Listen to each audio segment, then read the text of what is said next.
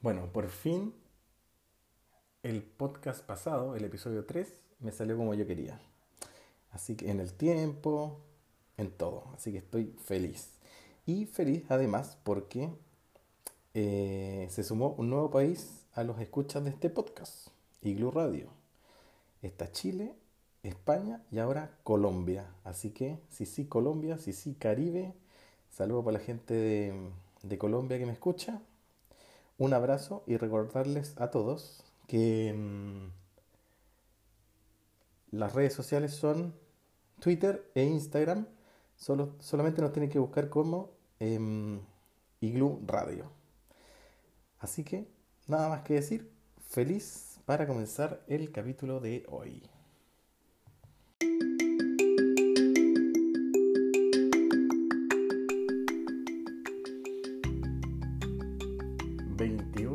De abril del año 2020, episodio 4 de Iglu Radio.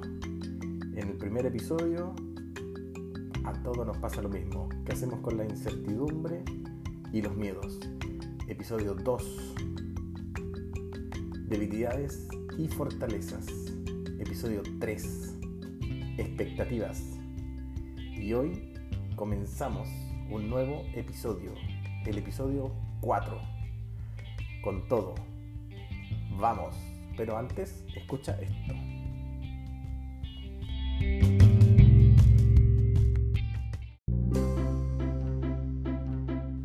Igloo, la aventura recién comienza.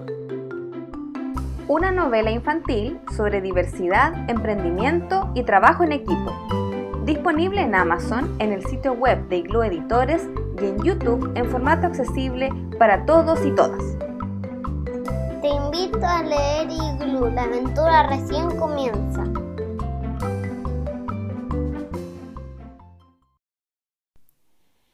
Hoy quiero hablar de la, del, de la desilusión, pero no de la desilusión cuando uno tuvo algo, sino de la desilusión asociada al capítulo pasado, sino a las expectativas. Es como, no sé si les ha pasado a ustedes cuando uno va a conseguir el trabajo de su vida y uno se ilusiona en esa entrevista de trabajo y, oh, está con la guata apretada, con la tripa apretada, como dicen en, en España, con las expectativas de que ese trabajo es el trabajo para uno. O cuando uno va a una fiesta y va a estar la, la mujer que uno siempre ha querido y está ahí. O cuando uno va a buscar una casa en arriendo o, va a comprar una casa y esa casa es la de uno, es la de uno y uno tiene expectativas y uno se, se emociona y se, se ilusiona, sueña con esa casa, sueña con esa mujer, sueña con ese trabajo. Y luego de eso no lo consigue. ¿Qué pasa con esa desilusión? ¿Qué pasa con ese vacío que hay dentro de uno? Porque son expectativas, lo que hablábamos el, episodio pasado. Son puras expectativas. Nunca tuve eso, nunca tuve ese auto, nunca perdí ese auto, nunca perdí esa casa, porque nunca la tuve. Solo está en mi mente, solo está en mis sueños. Y es cuando algunos libros dicen, para lograr un objetivo, para lograr una meta, uno tiene que, soñar, visualizarse, visualizarse en eso. Y uno se visualiza, se visualiza en ese auto, se visualiza en esa casa, se visualiza con esa mujer, se visualiza en ese trabajo. Como yo me visualizaba eh, teniendo trabajo como psicólogo recién egresado. Todas esas expectativas, todo ese mundo interior, todos esos sueños, esos anhelos, de golpe y porrazo, de un minuto a otro, desaparecen. Porque uno nunca los tuvo. Y esa desilusión es un hueco, es un hoyo profundo en el corazón.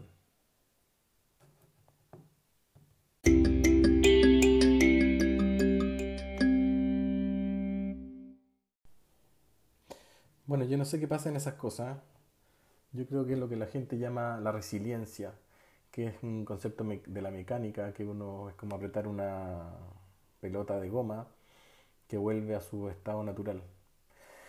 Yo creo que eso nos pasa a muchas personas que, que pasamos por esa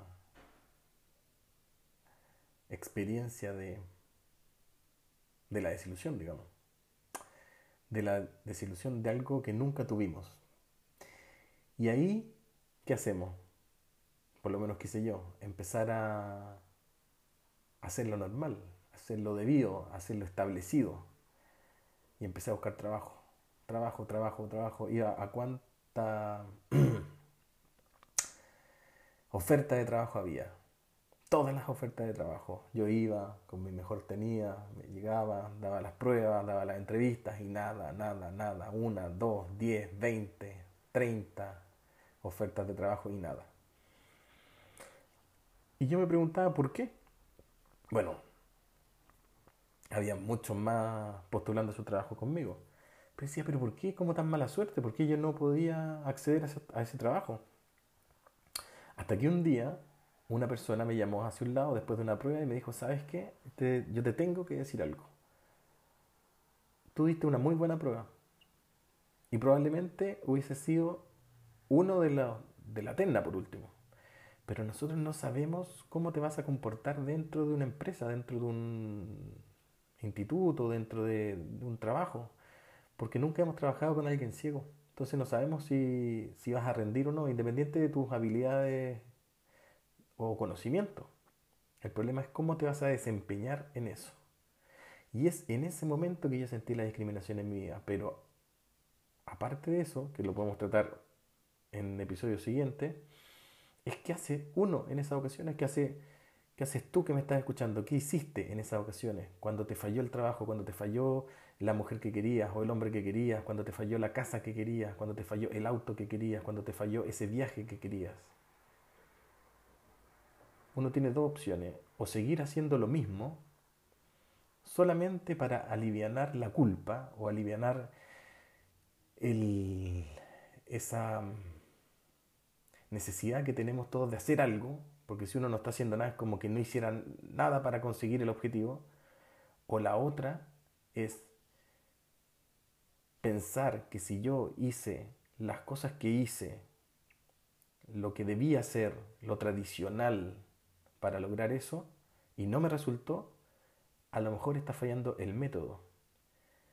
Y muchas veces hay que innovar en el método para hacer cosas extraordinarias hay que tener métodos extraordinarios. Eso creo que es el mayor aprendizaje que yo tuve en mi vida. ¿Y qué se me ocurrió? Escribir un libro.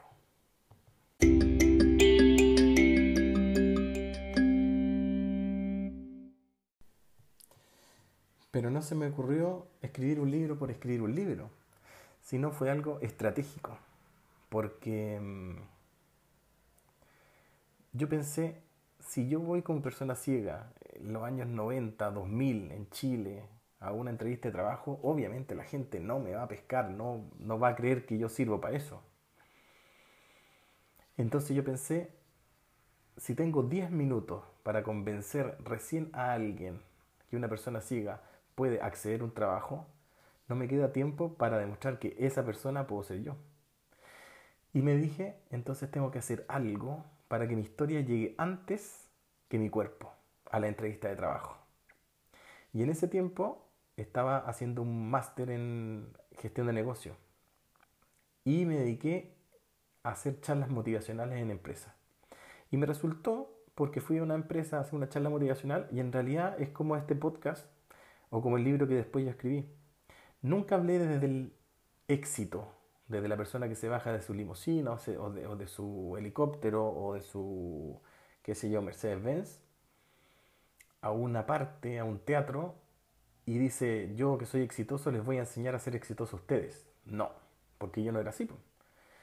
Yo hablé desde el fracaso, igual que este podcast, desde las cosas que yo hice y me resultaron y no me resultaron, sobre todo las que no me resultaron, para que la gente pudiese entender primero, la importancia del fracaso como estrategia para seguir adelante, pero segundo, que el fracaso no es nada malo y que desde, ese fracaso se pueden hacer cosas buenas y pensar cosas buenas.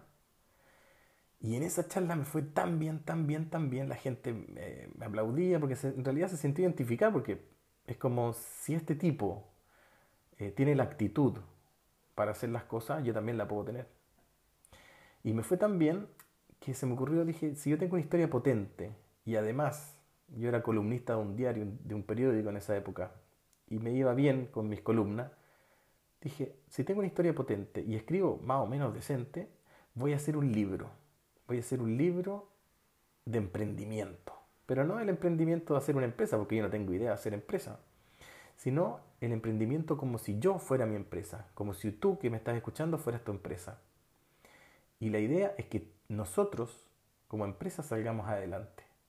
Y todos podemos ser empresarios, un taxista empresario, una persona que trabaja en un kiosco, una persona que trabaja en un bar, una persona que trabaja en un banco, puede ser emprendedor porque al final lo que desea eh, cuando termine el día es que uno haya, le haya ganado a su circunstancia. Y ahí nació el libro Puede ser un buen día, que lo publicó en España el año 2008 eh, la editorial Empresa Activa de Ediciones Urano. Un libro sobre emprendimiento, sobre mis historias, que era una innovación, una apuesta para encontrar un buen trabajo, para encontrar un nuevo rumbo. Y al final de todo, yo creo que me resultó.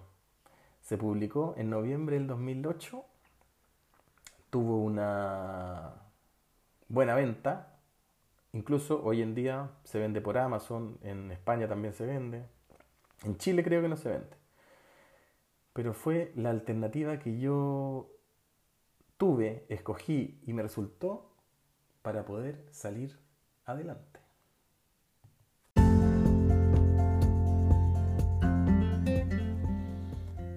Y así fue.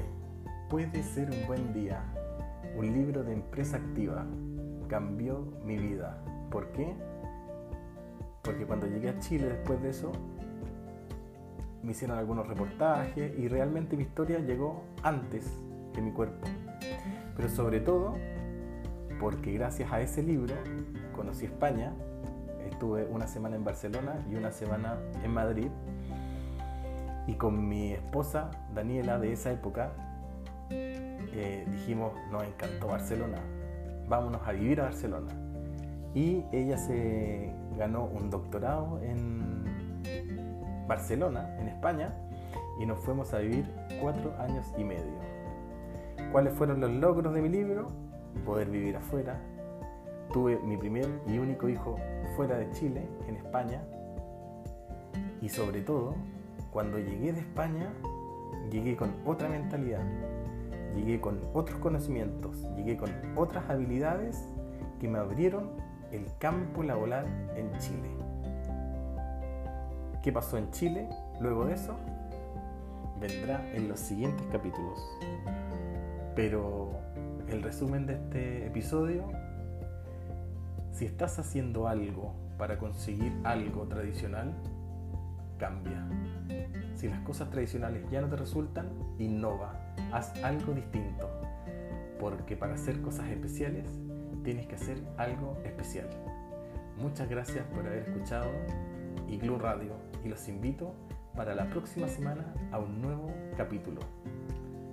Hasta pronto.